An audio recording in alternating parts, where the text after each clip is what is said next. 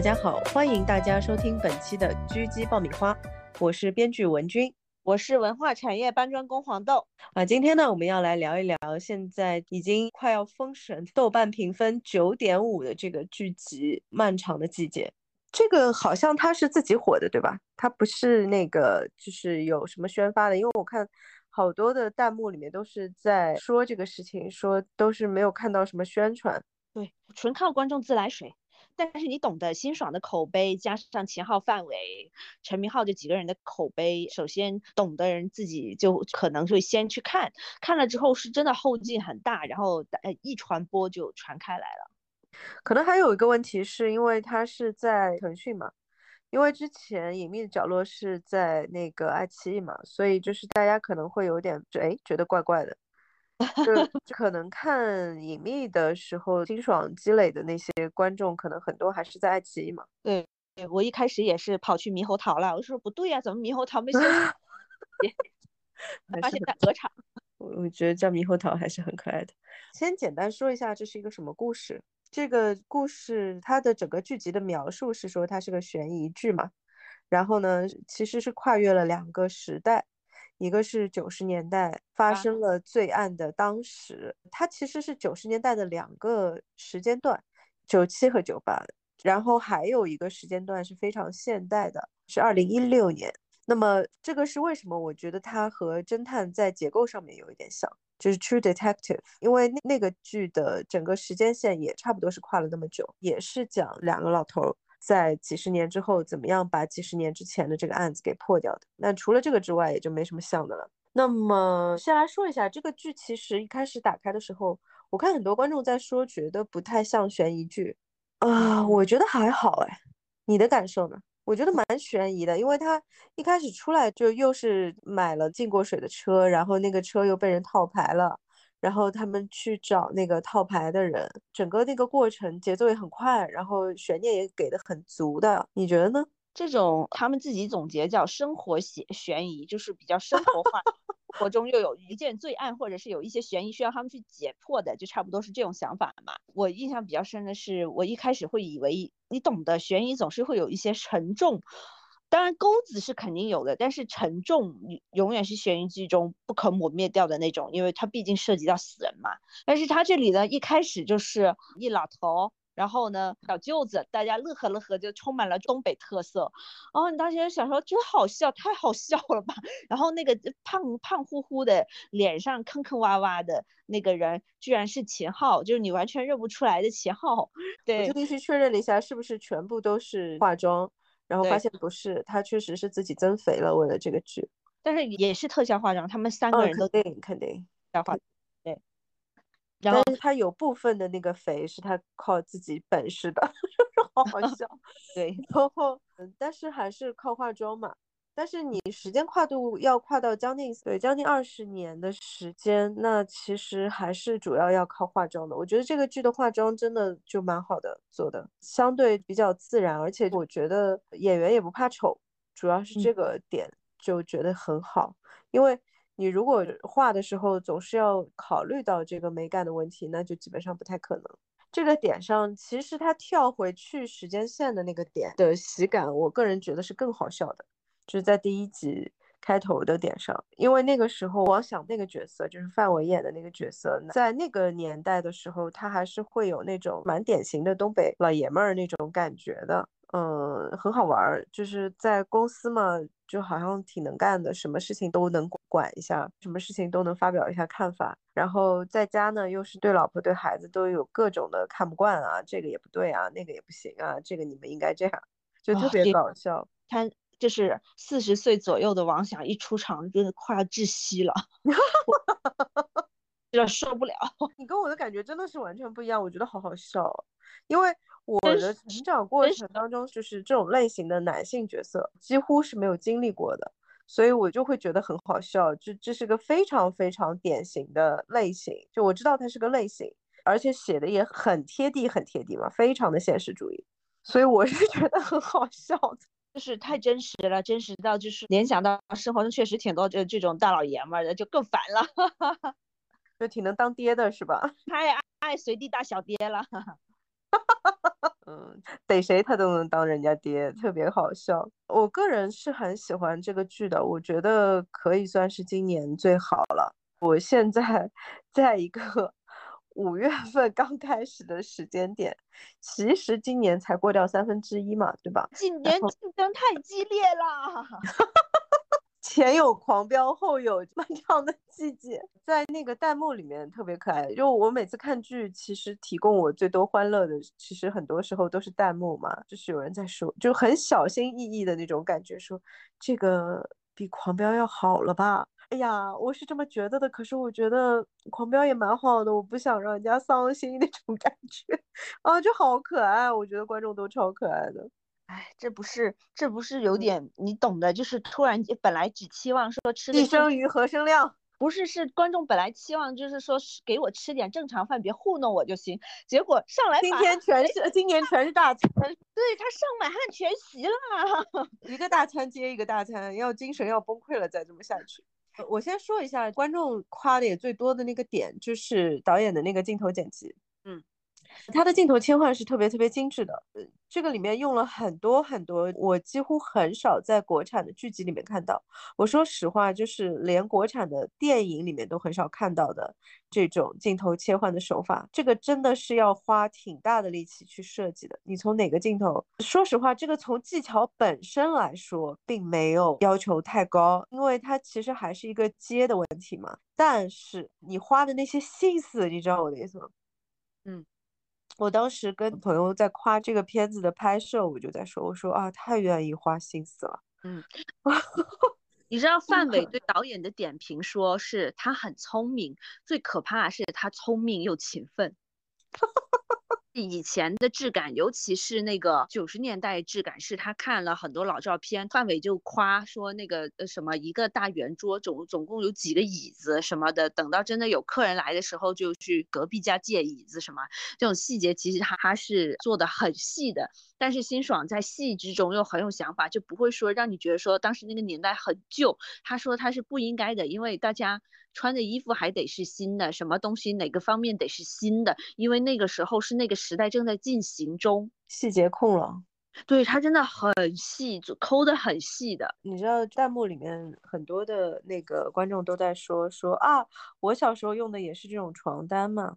这个让我想起一个什么事情啊？就我为什么觉得他。这个点上特别不容易啊，就是你刚才说的这些点，其实，在美剧里面并不是很很少见。就你知道《怪奇物语》吗？《怪奇物语》说的是八十年代的事情嘛。然后呢，我有一次看一个夜晚间的那个 talk show，就是他采访一个主创，然后他就在说这个《怪奇物语》里面，他们几个小孩躲在一个。桌子下面那个桌子的桌布是他小时候家里面用的，也是一模一样的桌布。他还把那张桌布展 展示出来了，个主持人就是说一模一样的桌布。他说：“你们这个功课做的真好。其实他们很多的剧集在这种点上都是完全没有问题的。这个其实是因为他们的工业化已经到那个程度了，就相对来说你是轻松的。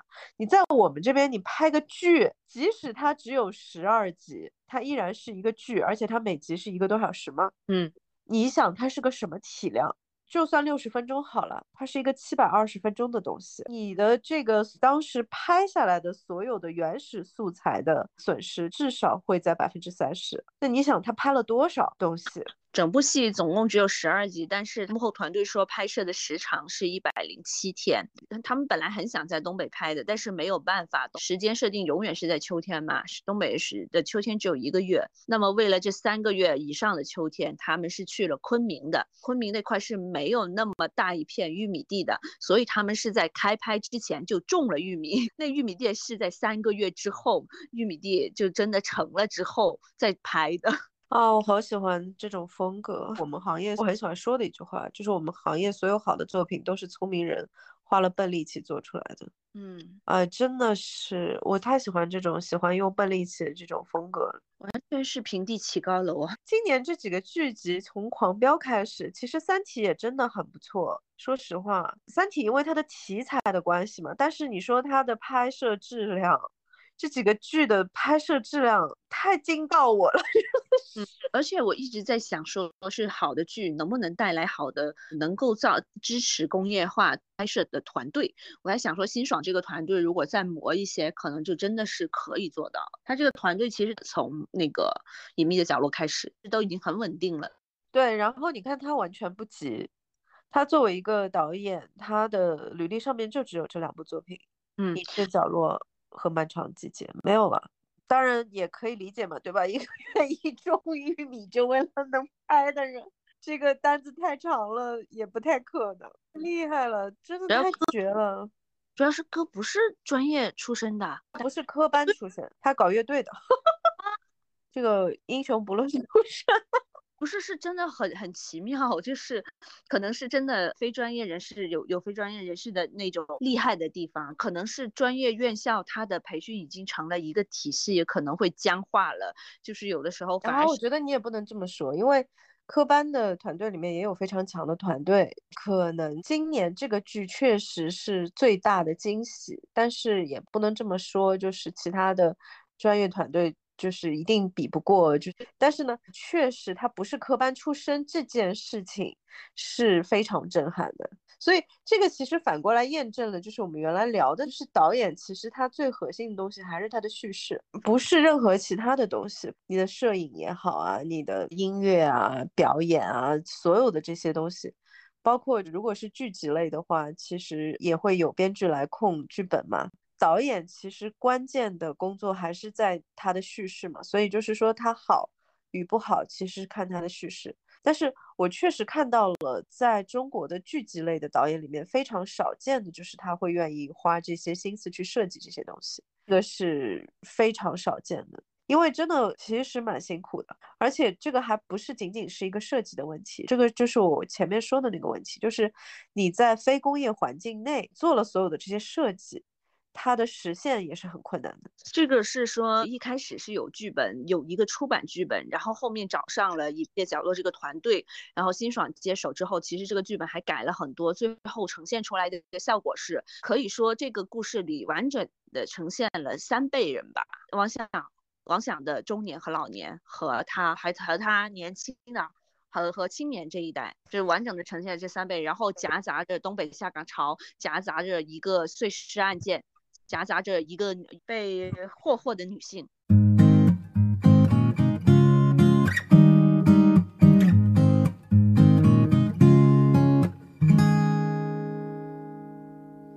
我们还是应该从头稍微介绍一下剧情。如果有观众还没有看过，真的非常推荐今年最强剧集。如果大家听到碎尸案这些会觉得有点害怕，不用害怕，他们其实没有出现。太多血腥场面，大部分都蛮好笑的，就是个喜剧，其实有点悲喜剧，就是笑中带泪的那种感觉。但是呢，确实笑的部分也很好笑，就是你你哭了，然后还没哭完呢，你又觉得很好笑，然后你又开始笑了，就这种。他会尽他想尽可能给你展呈现一个轻盈的状态，比较契合这个向前看不要回头的主题。他的这个故事呢，大概就是这样子的一个故事，就是说在九八年的时候发生了一个这个碎尸案之后呢，引发了一系列的事情。这个当中也包括正好赶上当地最有影响力的一个大厂面临一个经营困难，然后要裁员的这样的一个一个情况。然后呢，这个主人公王想呢是这个厂的，又是劳模啊，然后又是在厂里面是开火车的。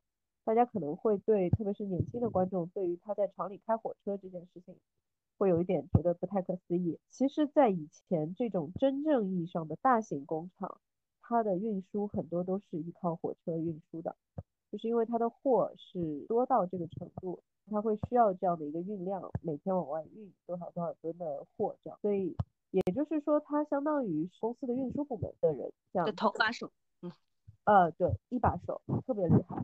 然后呢，故事的起头呢，不是从这个九几年开始的，是从现在，他已经是退休了。然后呢，是在做这个出租车的司机。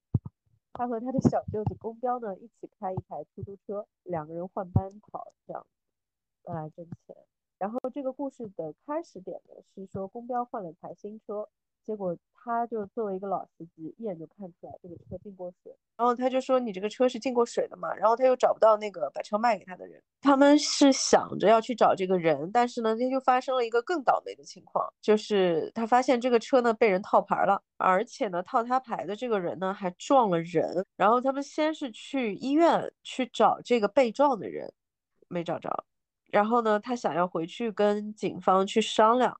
但是呢，王想呢就跟他说没事儿，我们自己能找到这套牌的这个车。然后公彪就觉得，这警察都找不着，我们怎么可能找着呢？我当时的心情是这个样子的，我在想，哇，编剧好有经验哦，不愧是《隐秘角落》的团队。你一定要强调，不能是这种就是说警方无能的这种点，这是绝对不可以的。所以他说的那个点是说什么呢？他说。哎呀，这地方才多大，我们就去看看。他是说我们去看看那些做汽车维修的，看看能不能找到这个车。这个其实我要完美的解决了两个问题。第一个问题呢，就是他交代了这是个非常非常小的地方。嗯，这个地方小到就是说，其实他的汽车维修厂可能也就是两家，就他嫌疑人名单 很短，非常短。然后。这个也就解释了为什么就所有的事情都很巧嘛。其实他第一集里面发生的很多情况是很巧合的，但是如果你在一个小地方发生的，它就很合理。嗯，因为你一共就这点地方，你一共就这点商店。反正不管怎么说，他们就找到了这个套牌车，找到了这个司机。但是呢，这个司机在跟王想这个老爷爷进行了一番搏斗之后呢，逃走了。逃走呢，但是他腿是受伤的。然后晚上呢，正好是公标去搞对象。应该不算，就是他想要撩的一个妹子是在药店的。他去撩妹的时候呢，正好赶上这个白天被他们伤到的这个人呢去买药，就是怀疑啊是白天被他们抓到的这个套牌车司机去买药。然后他就把这个买药的这个照片发给了王想，看看是不是你今天就是差点抓到那个人。想看完呢，就想起了这个快二十年前的这个案子。其他的都没有交代，我觉得这个是导演编剧的叙事手法里面很漂亮的点。他告诉你一点，但是他只告诉你那一点，他不多说，保持这个观众的好奇心嘛。在这里本来是交代王想是有一个儿子的，然后呢，他在这个点上呢又交代了王想的另一个儿子，而且呢那个儿子是死了，用的那个镜头手法特别的漂亮。跳回到九十年代的一段叙事的最后，再跳回来是那个。交代那个王想的梦境，然后那个镜头是转在他去世的儿子的身上，那个镜头整个的切法就是非常的漂亮。他的镜头切换是两次，第一次呢是他把饭菜都端到桌上了，说。儿子吃吧，这个点上就他切回来是他第一次遇到沈墨的时候，然后呢，他把饭菜放在了那个王想那个角色，他做了饭，然后他把饭菜啊，然后酒啊都放在了那个桌上，这个时候时间线就切回了九十年代，这个时候是这个厂，呃，其实现在想来，这个我不知道他这个镜头是怎么完成的，我看着应该像是特效完成的。就非常漂亮。九十年代，他们那个厂子已经在那个要走下坡路的边缘上了，但是当时还是非常非常荣耀的一个状态。那个厂很大，无比的巨大，那个基本上就是围绕着这个厂子去建设的一个镇的感觉。嗯，是，对吧？就是几乎所有的人都是在厂子里工作，或者是在就是相关的单位工作，这种感觉。其实，在早期中国这种类型的小城市还挺多的，东北可能更多一些，因为东北的工业化是非常早的嘛。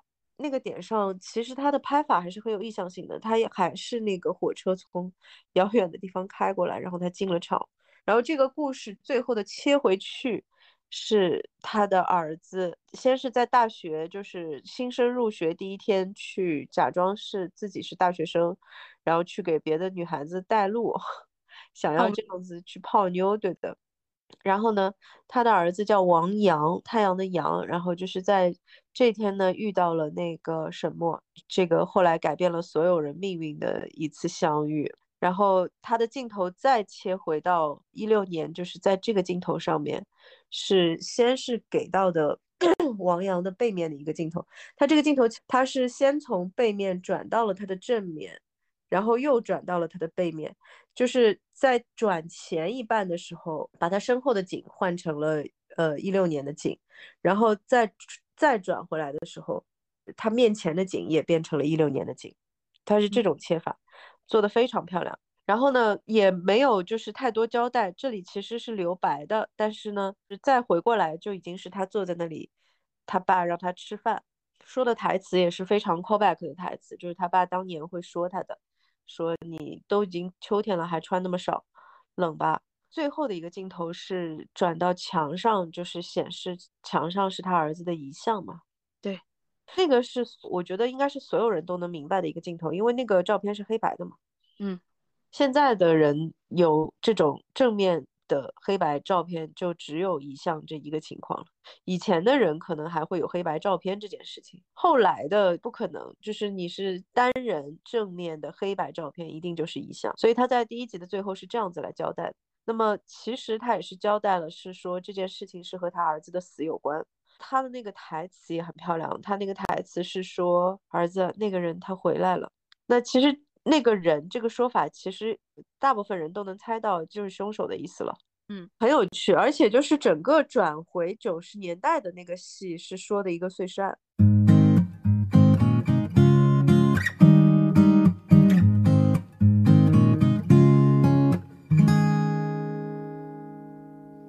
第一集你你的感受是什么？你有什么比较喜欢的戏吗？第一集，哎，我第一集都都喜欢一些轻松快乐的，就是一就是，就是第一集好多这种，就两个糟老头在那里嘚吧嘚，就那种啊，真的吗？哪段？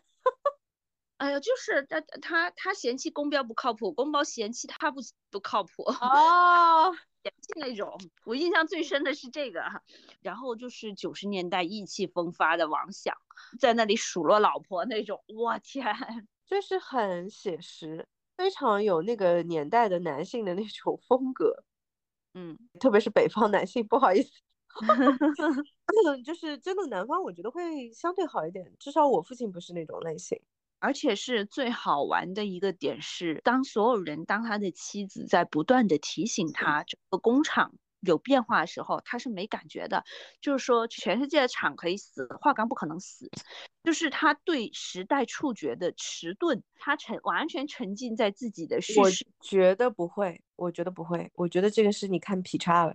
你记得吧？它里面有一个点，他问他那个老婆的表妹是那个工厂的医院的护士嘛？后来就是嫁给那个公标的那个，他去问他说：“我这个医药费，嗯，就是他因为第一集的时候莫名进去看了个分尸的一个现场，然后还跟人家他认为刚摸过尸体的人握了个手。”一直在那里吐，一直在那里吐，然后就是救护车送去。他那个点上问的是说，就是他想知道一下医药费是多少。哎，对他那个老婆的表妹是说啊，不可能，这个怎么，这肯定是要厂里面给你们付的呀。他说我老婆那个心脏支架的钱都多少年了也没付。我觉得他是知道的，我觉得他是一种不希望让家里人操心这个事情。一种心态，我觉得他不是真的，就是觉得厂子会没事儿。包括就是他为什么想要拍那个合影嘛？不是说他是英雄事迹嘛？就是因为他去帮忙警方那个案子的事情，然后他们厂领导不是跑到医院去跟他合影，他不是把那张合影还挂在家里面嘛？你记得吗？嗯，我觉得那个点上也是，他觉得如果万一要下岗的话。他不会是第一批，这个可能会是对他有一定的保护。就我觉得王想这个角色，在我看来是比较难得的类型，因为这种角色非常的难写。他内心其实很细腻的，但是呢，他外表上这种，包括就是他跟人说话，包括就是这种。我我谁都谁都是我儿子 的这种风格，就是充满了大碴子味儿那种感觉，但是他的内心又是非常细腻的一个人，这种的角色我觉得很难，因为我觉得他是很矛盾的嘛，嗯。就很容易看差，其实，因为确实他大部分的表达真的就是充满了这种“ 我是你爹，你得听我的”。他和王北的那个相处的那个感觉就非常的不一样，这一点我觉得范伟演的也真的是非常的好。他从第一集就已经告诉你，他九十年代是这个样子，他二零一六年是这个样子，你会发现，呃，岁月确实是把杀猪刀，怎么把人都变成完全不一样了呢？对，而且它还不是时间跨度的问题，因为你看那个彪子就就非常忠于自我，宫彪就是一个完全忠于自我的人。其实这个里面所有的角色，我个人觉得比较喜欢的是宫彪，喜欢这种傻傻乎乎的，然后呢，就是很他很他是很单纯的类型。对，连他老婆都在骂，他你怎么这几十年都没变过呢？那确实就是没有变过，就是我觉得很好。但是他的问题是说他比较难，就是他的身边人比较难，就是因为你家里面有他这样一个，好不容易家里面攒了十几万，然后你去买了一个进过水的车，嗯，不打招呼就把他们对，就是不靠谱嘛，就把存存折里面十几万拿出来去买了车嘛，就是。也不问一下，就是家里面老婆是不是有其他的用啊，这样子，对。其实不好意思，我说实话，这个在男性群体里面好像还比较常见，但是我是蛮喜欢这个角色身上那种特别单纯的那种意味感的。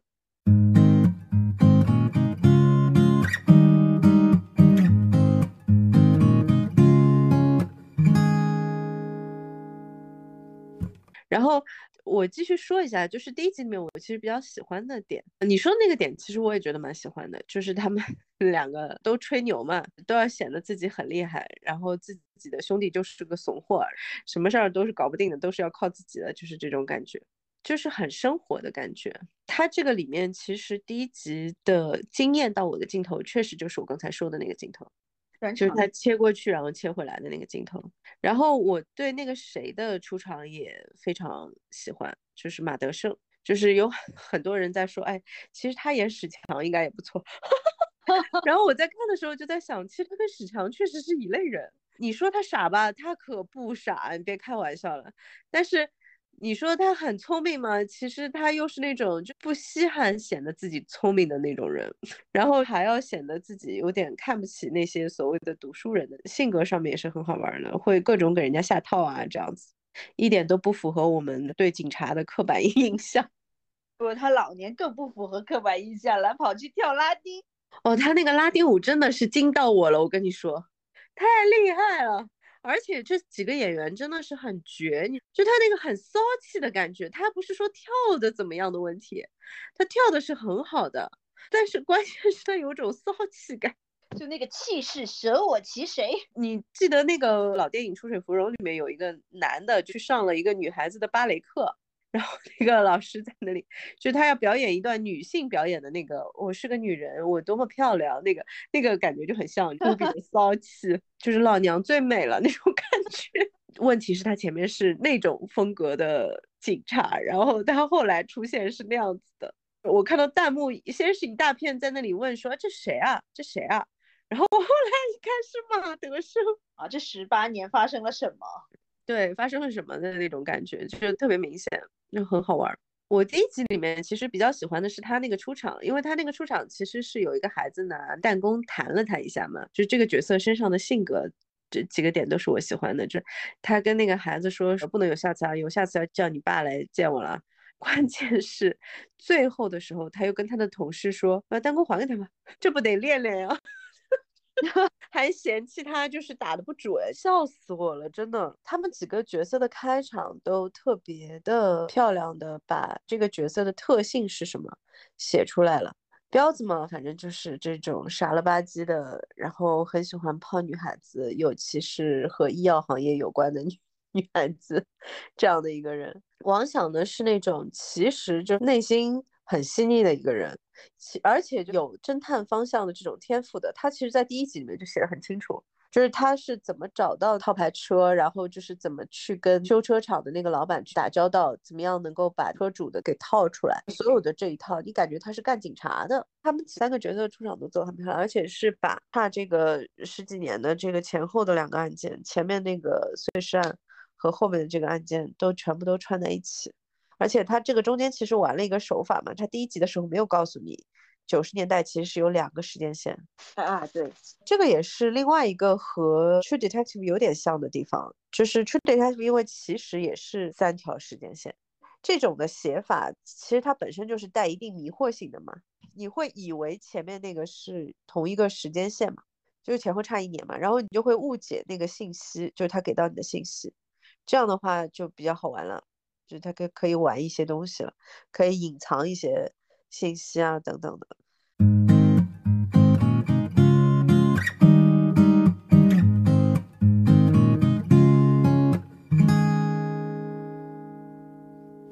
我在想你喜欢的那个高光时刻都有哪些啊？太多了。其实我的第一个很想哭的点是一个很很平静的，就是他跟后面他领养的儿子王北说：“哎，北，我就不跟你去北京了。”那个王北一直是说不想去北京了，想跟着他在这里解决其他事情的时候，他说：“我的一生就已经差不多到这儿了。呃，你是拯救了我的，我不不想让你。”呃，耽搁在这里什么的，那个王北就默不吭声，回了自己的房间，然后开始哭。对对对，我那那一场景我就觉得，哎，就是非常的非常的无声，但是非常的震撼，就不知道跟那个演员跟那个场景共情了。我其实很喜欢他们那几段，就是写他们老的戏，嗯，因为老戏其实很好笑的。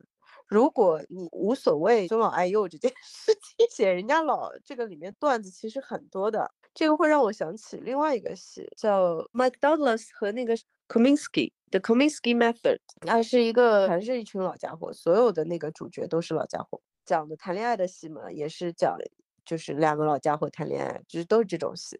然后他这个里面就有很多很多关于老的段子，就其实真的蛮好笑。就 你如果不怕不够尊老，有点缺功德的话。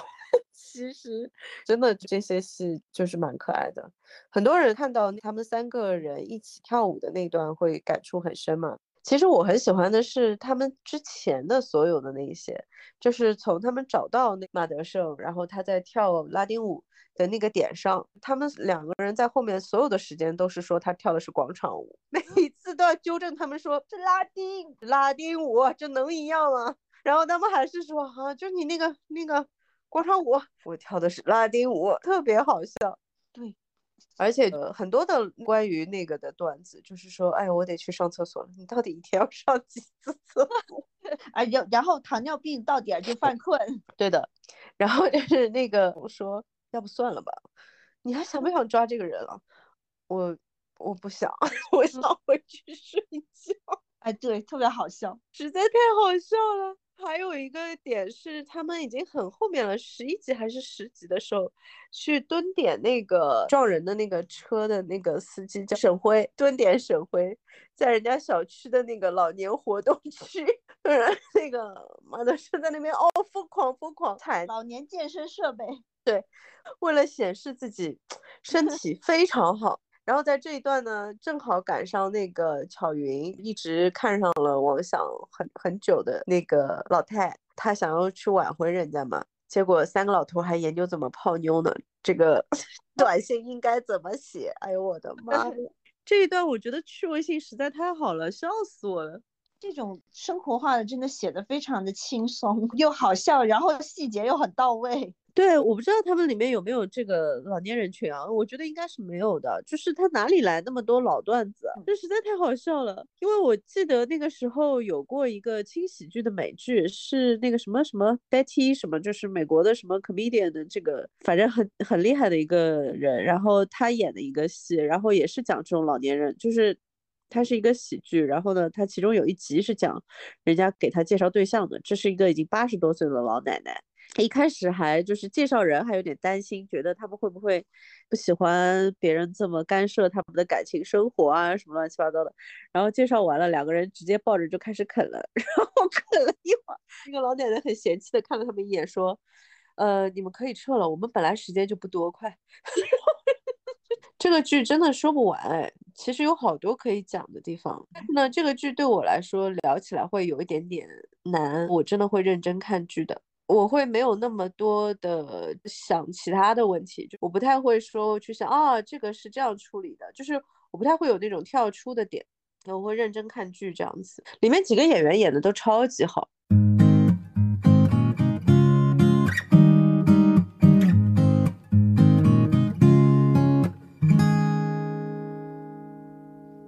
我觉得我还是从那个剧本的角度来说一下吧。他选了，我觉得就是非常好的一个结构来说他想要说的这个故事，因为他的最终的叙事其实就是你刚才说的那个点嘛，就是人要向前看这个这个问题嘛。嗯，这个其实也是这个父亲对这个王阳这个儿子的一次告别嘛。他在失去这个儿子的时候，其实也是想要自杀的。对。哎呀，这样会不会太剧透？就是孩子的母亲是直接就自杀了，她是一直就是说坚持到了快二十年后。其实我觉得就是为了能够知道这个凶手到底是谁，是不是那个沈墨干的？对，为儿子的自杀找一个答案。他觉得不是自杀。嗯，因为是自杀的话，这个剧就没有什么好拍的了。这不就是他为了救沈墨吗？这个都不是重点，就是我想说的点是，其实这个故事的叙事是用的很漂亮的，他用了两重的这个概念，一个是这个整个城市，从他当时是个工业大城，然后呢，曾经的就是非常风光的一个状态，因为他们就是叫桦林嘛。我估计也是故意的。然后他所有的东西，包括他们去看病的这个医院，也是叫桦林那个什么工厂医院，你记得吧？当自己的医院，它是这样子的，就是大型国企的，以前是非常厉害的地方，就是说它相当于一个小系统，里面是什么东西都有的。它有自己的图书馆、自己的医院，甚至是有自己的电影院。它自己自己就相当于是一个小社会。所以为什么就是里面有一个场景是傅卫军跟 跟华刚的小孩打架嘛？那个华刚就说别来华刚，就是因为华刚就是说是他们这一批人。更有优势的，而不是外来人。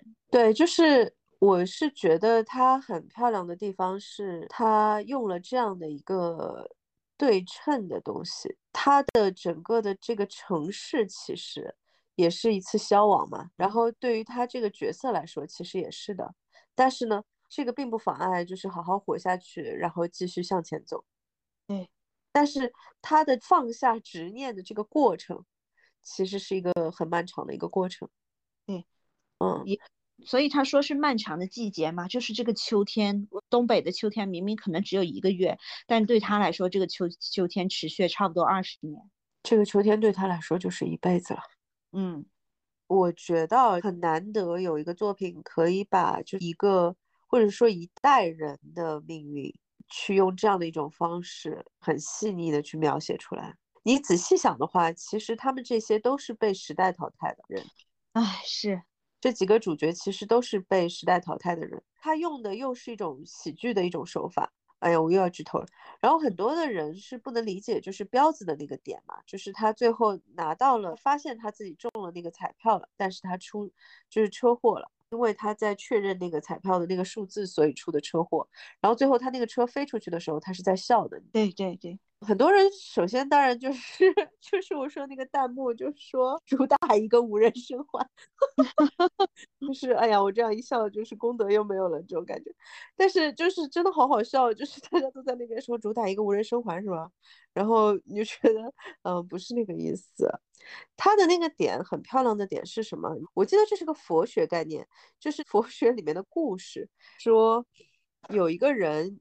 呃，从悬崖上，他被人追，然后从悬崖上掉下去了。掉下去之后呢，他抓住了一根树枝，但是呢，这个时候呢，他发现那个上面有一只老鼠正要咬这根树枝，如果就是咬断的话，他就要摔下去了嘛。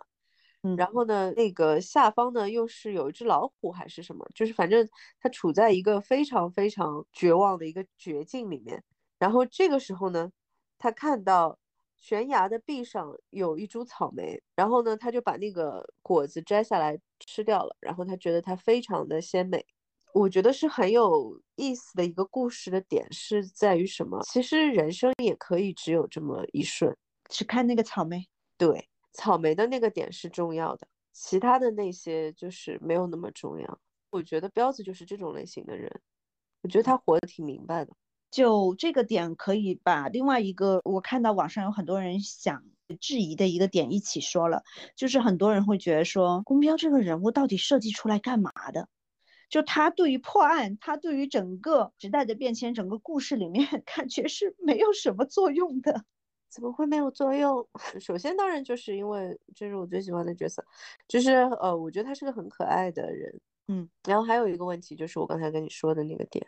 我觉得他是一个非常好的，我不想说榜样吧，因为真的不是榜样，但是我觉得他是一个非常好的验证嘛，就是说你要如何度过这一生嘛，嗯，或者是导演和编剧设计出来的，就是想让大家看到的一种生活态度吧，对，人生的态度嘛，而且其实到最后，王想也是在那个点上面嘛，嗯。嗯，就是他在对当年的自己说往前走。别回头啊！那个点其实也是类似的点，不要再把自己困在那个位置上面了。嗯，还是要好好过人生的嘛。嗯，但是人其实很多时候就是这样的嘛，特别是这么重大的事件，很难的。你要走出来，这个太难了。九八年、九七年、九八年这两年，其实是这三个人人生最鼎盛的时期了。那个时候，马德胜是是一个意气风发的队长。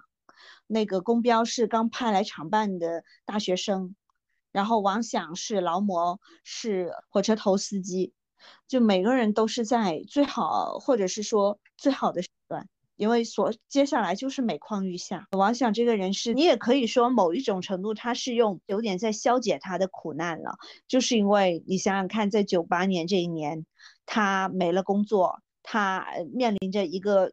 痛苦的下岗潮，然后他儿子去世了，妻子去世了，而他还得活着。嗯，我觉得其实这个点上是这个故事比较有意思的一个点吧。就是如果他不是处在这样的一个人生的境遇里面，其实这个故事就没有那么特别了。嗯，也是极度的戏剧化啊。这个。真事儿比这个嚎叫要戏剧化了，你看了吗？我就其实一直很想吐槽这个事情，就是那个最近的那个社会新闻，有一个人去住店，然后在床下发现了尸体。哦，对，就这个酒店还好意思出来辟谣，结果是真事儿。Oh my god！这件事情，我跟你说，这个就是我跟你说的那个事儿，就是真事儿是不需要逻辑的，你要有个编剧敢这么写。这不被骂死啊？这怎么可能啊？这酒 酒店所有的人都不长眼睛的，嗯嗯。可是真事儿就是这样的，真实的人生其实会更夸张一些。我其实，在看那个呃漫长的季节的时候，有在思考这个问题，就是这个故事如果是个真事儿的话，其实它的过程可能会更夸张，嗯，对吧？因为它就还是一个编的故事嘛，所以我们总要考虑前后逻辑的。严谨性的问题，逻辑限制了我们的想象力。嗯，对，但但确实是现在东北文艺复兴、东北文学的复兴，也也跟这个故事有着千丝万缕的关系。就你会发现，那个时候，呃，在下岗潮。的那一批小孩，可能是真的见了太多的人情冷暖了，或者是家人的痛苦给他们印象太深了。你看，包括双雪涛，包括呃，包括那个郑直，呃，写的都是犯罪题材，都跟下岗潮有关。就是那个平原上的摩西呀，还有还有那个生吞，都是讲下岗潮。就下岗潮这个，感觉是他们跨不过去的一段回忆，因为你等于把人生的之前的积累连根拔起了。嗯。这个他在那个漫长季节里面也有说到这个问题，就是他有说到最后不是不让那个他老婆王想的老婆去抓药嘛？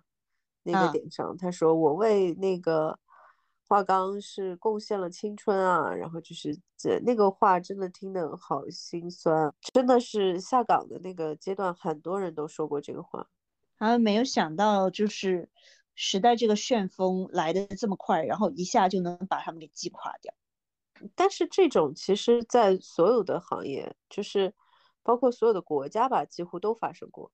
那你说说，听起来可能是历史必然的进程，但是落到人的头上就是一座山，对吧？时代一这句话现在已经烂掉了。具体到人的时候，确实是痛苦的。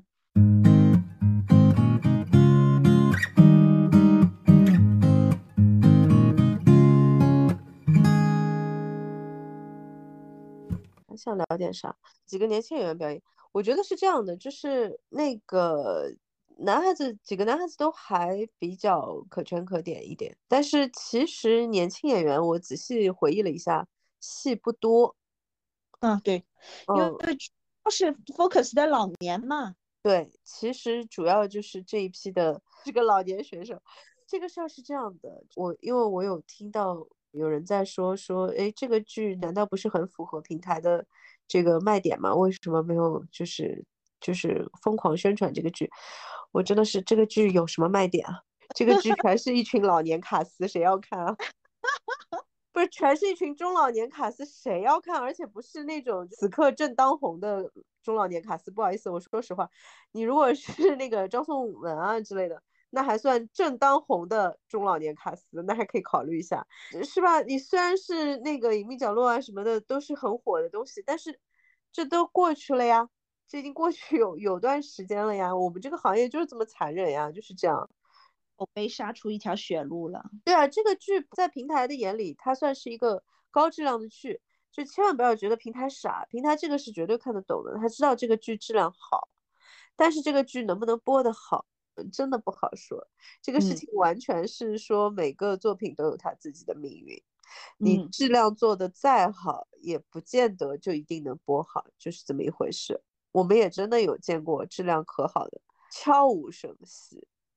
嗯，所以这个事情怎么说呢？就是大家还是要多多支持这种好的，特别是如果这个团队的产出比较稳定的话，其实还是可以一直追，一直追这样子。年轻演员的戏，我觉得没有什么太惊喜。我说实话，就是年轻演员的戏基本上非常中规中矩，没有偏差，没有给我感觉有不舒服的地方。是因为他们的对照组是一群非常厉害的。中老年组，这个我觉得这个表现已经非常的不错了。我说实话，就是你放在一起比这个事情，真的压力还是不一样的。但是没有什么太惊喜的。我在想有哪场戏特别惊喜了？哦，你特别喜欢那个戏对吧？就是沈墨对着他大爷说：“那个你再这样的话，下次就不止断个手了。”这个是还好。我最喜欢的其实是傅卫军，就是蒋奇明演的傅卫军，就是哑巴，我觉得是演的比较好的。那也可能是因为他演的是哑巴。闭嘴是男人。没有没有没有，这是他最有魅力的时刻，是对，我觉得他的戏是不错的，是属于比较细腻的感觉，因为他是哑巴嘛，所以他演起来就是没有那么，因为他的抓手就比较少嘛，所以他的戏是比较细腻的。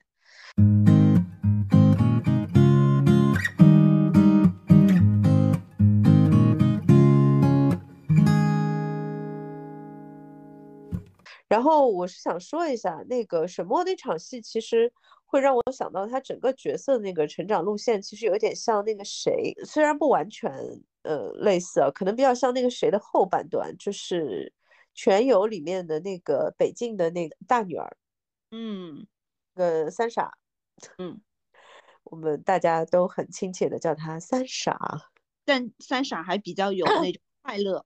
早期还比较有快乐，这个沈墨感觉是 一一出场就没有快乐的人。对，就是其实我仔细思考的话，其实就是他开场的戏有一点太健康了嘛。嗯，就是他其实后面的戏真的还是蛮好的。后面 开开始黑化的那一段，我觉得就是戏，我觉得还是蛮好的。而且就是说，嗯，包括就是他大爷快要打他的那场戏。那场戏我觉得处理的也是不错的，就是他让他躺在床上嘛，嗯，之前就是他大娘说就是找了个借口，反正要下楼去嘛，然后其实就是故意的嘛，呃，这个两个人真是太恶心了，一个就是性侵幼女，我靠，然后另一个就这种。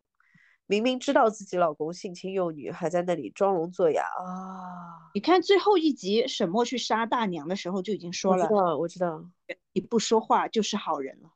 那个台词写的也好，这个剧的台词写的都很好，我觉得，这台词不多，但是都很准确，就在这种人物性格也好啊，然后就是这个情绪啊，就各方面的台词的准确性都很好。我会觉得说李庚希少了一点脆弱感，或者是说这种遭遇了重大变故的这种 PTSD 的一种偶尔伤痛感嘛，就是其实是有一点点病态的感觉。的东西。开始其实是这个故事在正在把他的正常、把他的真实命运揭晓之前，其实他是没有给观众任何铺垫的，他没有那个层次感。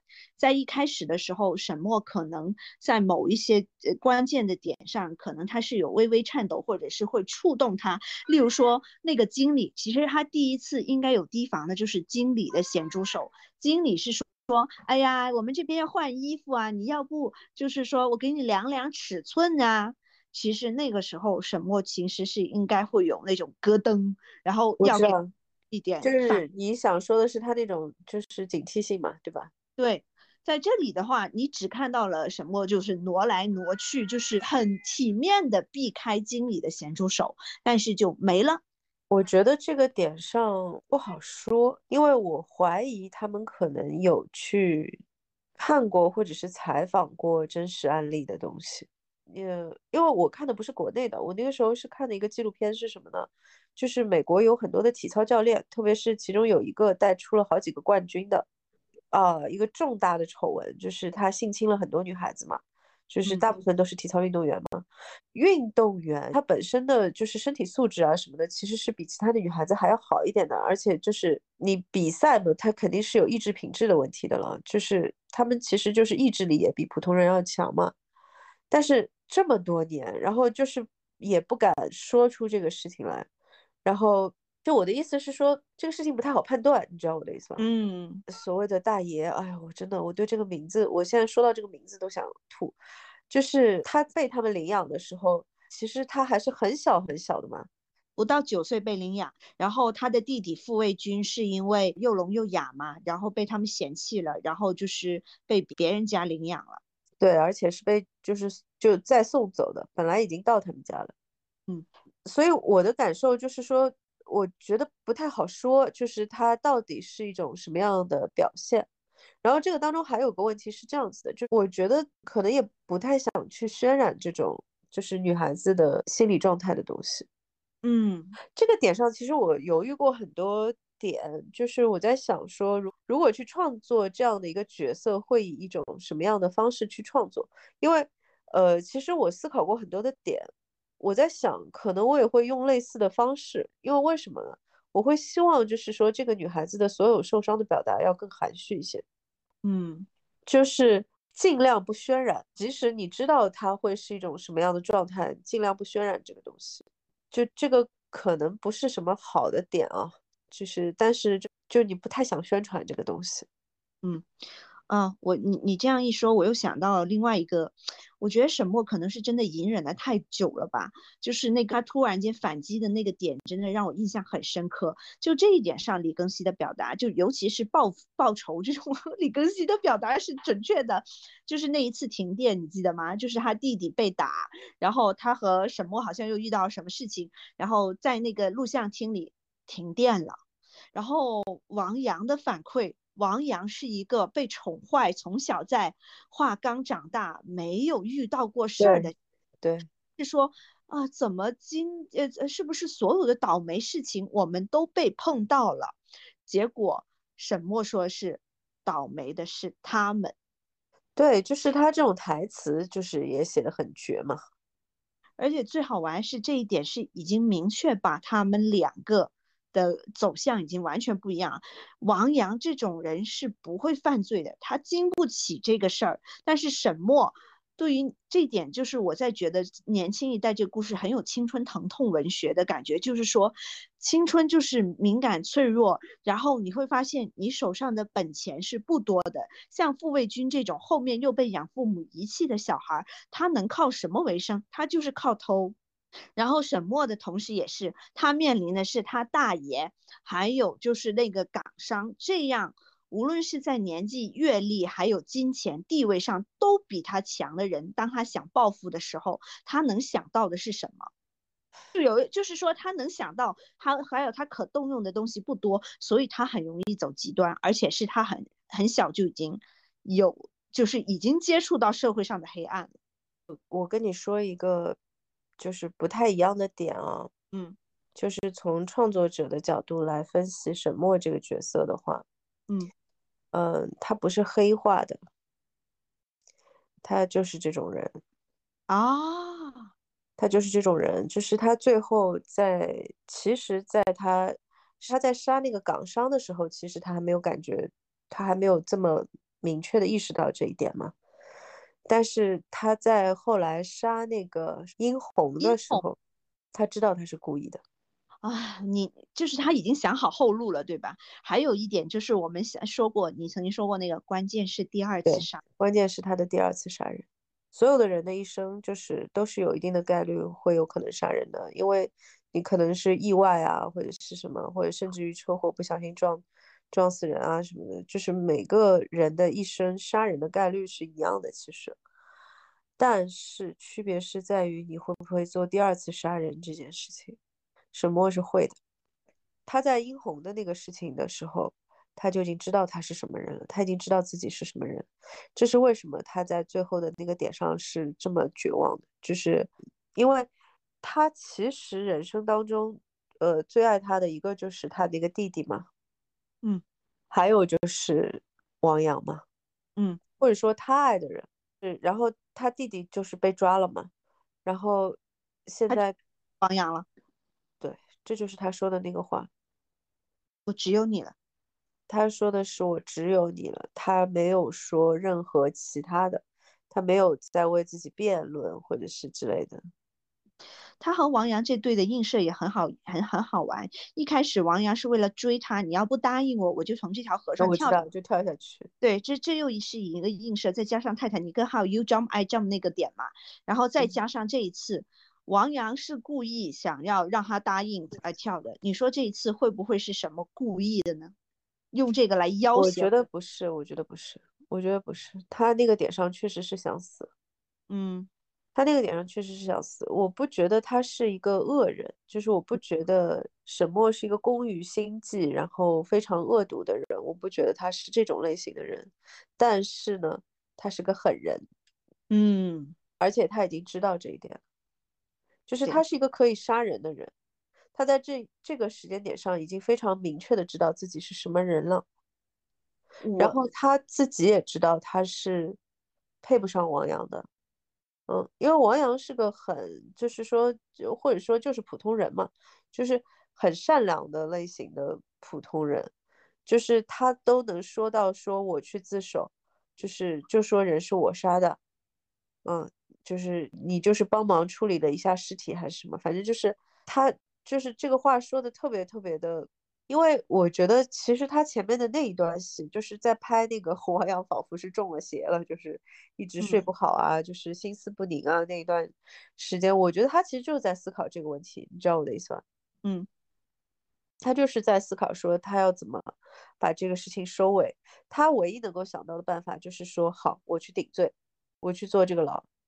这样就没事了，所有的人都可以平安。那他和他弟弟以及和王阳的关系，总会让我想到《白夜行》。《白夜行》也是女主角唐泽雪穗，我知道，我知道。小的时候被妈妈推去当了别人呃呃猥亵和性侵的工具，然后到后面就是说，嗯，男主是。作为他，呃，站在阳光底下的阴影而存在的，就是帮他帮他守护守护着他。而王阳和傅卫军从某种程度上来说，尤其是傅卫军是担任了这个角色的，对，甚至是最后为了姐姐能够顺利的脱身，他是直接做了顶包这件事情。对啊，他没有说那个，就是人家说他是他杀的人嘛，因为他其实是去抛尸嘛，嗯，对他抛的是那个谁的尸体嘛，就是为了让。所有的人都以为沈墨已经死了嘛？嗯，对，在而且是呃，唐泽雪是另外一个点，就是他也是很小就已经被玩弄他的老男人拍了裸照的。那这一点沈墨跟他是也是很像的，不一样的是沈墨跟他走上了完全不一样的道路。唐泽雪穗是我走过黑暗的路，我以后让我不爽的女人，我都要让她走我同样的路。他会用就是同样的猥亵、同样的拍裸照去祸害，嗯，让他觉得不顺。但是沈墨的界限是非常明确的，一旦我把你当成朋友，当成我这边的人，我是不容忍背叛的。这也为什么我觉得他杀殷红还有这样一点，就是说。我把你当朋友，你你为什么要背叛？他是忍不了这一点的，啊，就是已经能杀人了呀。嗯，就不好意思，就是殷红的那个点，因为我觉得他杀那个港商的那个点，嗯，这个是他第一次杀人嘛，然后他的那种就是慌乱感啊什么的，所有的那些的点，到第二点，第到第二次已经没有了，已经没有了。他在杀殷红的时候，甚至是有快感的，你看他那个表情，然后而且他杀的手法也是不一样的。他第二次就是一锤一锤打下去，就是那是个铁锹嘛，对吧？嗯，一锤一锤打下去，那个其实，唉，我说实话，我不觉得这个事情跟性侵有什么关系，我觉得他就是这种人。嗯嗯，我对于一个就是性侵了他的人来说，我一点都不反对，就是他遇到这种类型的被性侵对象，我不希望任何的女孩子经历这一点。但是如果有一个就是这样子的恶心的男的对女的做了这种事情，那我觉得他就是该的，我觉得还客气了，嗯，特别是幼女，唉，太恶心了，真的。是的，你看，呃，沈墨和他大爷，他大爷的惩罚要等到这么多年，还让让让这个恶心男的嚣张了这么久，哎，因为善良人还是大多数嘛。嗯，就是这个永远是这个是没有办法的。嗯，在这样一点上来说，沈墨的心理是非常强大的，所以就是你会看到王阳这个小孩跟他就是非常非常不一样的地方就在这里。你看王阳就是真的就有一种。那王阳就是被保护着长大的呀。对，就是你会看到他们选择，他们最后的选择是完全不一样，就是因为这一点。他他甚至不会想到去维多利亚上班，就是你看王想这种就会觉得说上维上维多利亚上班是丢人儿，而王阳只会想到我想赚钱。就是他不会想到更多的，就是说这个机理背后的事情，甚至是说他也不会对邢三儿有任何提防，他也不知道邢三和他爹发生了什么矛盾嘛。但是邢三骗他说你爸在财务室，他也就直接进去。我知道，我知道，他不会有傻了吧唧的那种感觉。然后我看到弹幕里面有一个在说说这孩子有点像贾宝玉啊，然后然后就觉得嗯。怎么说呢？确实有一点，其实就是这种家里面，其实小时候成长环境倒不是说优越，就是家里面成长环境比较，呃，比较健康，其实就是，然后没有经历过什么事儿，几乎没有经历过什么事儿，对人情世故啊这些完全就不懂，嗯，或者说对于这个社会上是有坏人的这件事情完全都不懂，然后想成为一个诗人，这点我倒是觉得，唉。不过他写那首诗确实还不错的，这是班宇写的呀，特意找班宇写的呀，怪不得。就是你你可以看到，嗯，虽然说年轻这一代，我总会看到一些有点像青春文学的感觉，但确实是他们其实呃所做的选择，他们的想法，我觉得都是可以理解的，是确实是啊。轻年轻人的一些做法，这一点我我觉得这这里基本上所有人的人物动机都是可以，都是在一个自洽、逻辑自洽的范围内的。我觉得这一点是是的，但是这个事情，我觉得其实我想说的点是这样子的啊，就是呃，就是我前面跟你说的那个点嘛，这是一群就是包括这些孩子，其实呃是一群被时代就是。或者不能说淘汰吧，就是被时代放弃了的人，嗯，然后呢，他们各自都有各自非常大的一个困境，嗯，但是呢，就是这个剧，我觉得它最强的还不是说他选择了这样一个点去切口所有的这些事件，而是说他就是用一种很。戏谑的，然后就是非常轻盈的方式来写的这个故事，这是很不容易的。其实就是没有太多苦涩感，你知道我的意思吗？虽然你会觉得它有一点就是像青春伤痕啊，或者是之类，但是也没有。而且就是说，他前面在王阳在追他的那一段，其实的感觉还是很温暖的，整个的那个感觉，因为王阳是个傻了吧唧的那种，唉。呃，我们今天要不先到这里？